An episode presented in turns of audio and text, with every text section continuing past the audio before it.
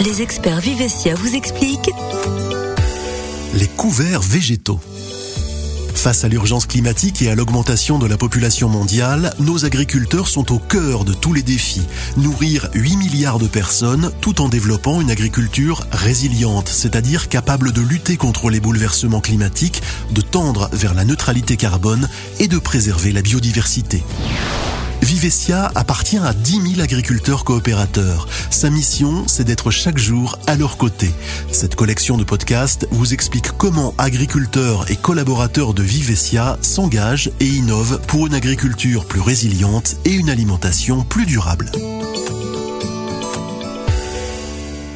L'expert qui nous rejoint aujourd'hui s'appelle Jean-Luc Forler. Bonjour Jean-Luc. Bonjour Gilles. Vous êtes chef de projet en agriculture de conservation. En quoi consiste précisément votre métier? Le rôle des agriculteurs euh, a toujours été de nourrir les gens. Mon métier est simple, c'est de trouver des solutions permanentes et de les accompagner pour qu'ils puissent remplir leur mission. Vous avez une devise, Jean-Luc? Je dirais passion et anticipation, parce qu'il faut s'adapter en permanence aux différentes contraintes qui sont le réchauffement climatique, les demandes sociétales qui veulent moins de chimie. Donc il faut être dans l'anticipation en permanence et pour être dans l'anticipation, il faut être passionné. Alors première chose à savoir, Jean-Luc, les couverts végétaux, ce ne sont pas des végétaux que l'on dépose sur le sol comme une sorte de paillis, mais ce sont bien des cultures que l'on va semer. C'est absolument des cultures qu'on sème, qu'on laisse en place généralement entre deux mois et quatre mois selon la durée de l'interculture et qui sont euh, restés au sol, restitués au sol. Ce sont des cultures que l'on ne va pas récolter Non, c'est des cultures qui vont être euh, détruites, broyées, déjà pour bonifier cet outil de production qu'est le sol, et aussi pour nourrir tous les êtres vivants qui sont inféodés à ce sol-là. Donc l'intérêt, c'est d'aller enrichir le sol. C'est d'enrichir le sol avec les différents éléments minéraux, c'est de favoriser une certaine biodiversité. Il faut savoir qu'un tiers des êtres vivants sont inféodés au sol, sont liés au sol. Donc le fait de les protéger avec une couverture, de leur donner le gîte et le couvert, vous les favorisez. Et ces plantes, elles vont aussi nourrir les cultures suivantes. Absolument, puisque les couverts, comme ils vont s'enraciner dans le sol, ils vont récupérer les éléments minéraux, azote, phosphore, potasse, que la culture précédente n'a pas utilisés et vont les restituer pour la culture suivante. Et puis, la nature est tellement bien faite qu'il y a des espèces dans les couverts qui ont sur des racines des petites usines à capter l'azote de l'air gratuitement, qui permet aux agriculteurs de faire des économies d'engrais chimiques. Les couverts végétaux, c'est donc une nourriture 100% naturelle pour les sols Absolument. Est-ce que le rôle de ces couverts végétaux, Jean-Luc, c'est aussi d'aller enfouir dans le sol des gaz à effet de serre que jusqu'à présent on laissait se répandre dans l'atmosphère? Bien sûr, comme toutes les plantes. Hein. Les plantes, c'est des puits de carbone, mais la quantité qui va être captée va surtout dépendre des mélanges que vous allez faire et la capacité que vous avez pour mettre en place des mélanges d'espèces qui captent le maximum de carbone et qui a surtout la capacité de le stocker dans les sols.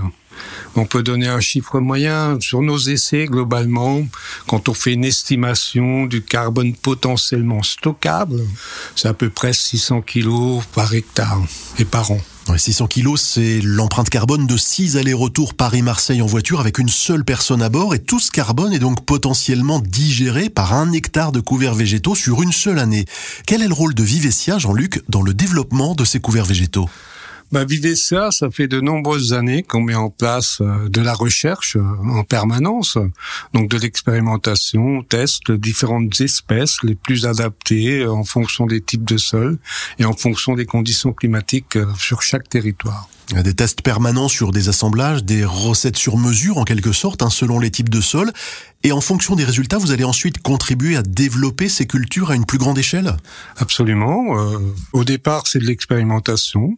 Une fois qu'on a trouvé les bons assemblages de couverts pour des types de sols donnés, on va les commercialiser, on va les produire tout simplement et les vendre aux agriculteurs on a toute une gamme d'assemblages commercialisés aux agriculteurs qui sont adaptés à chaque type de sol. Par exemple?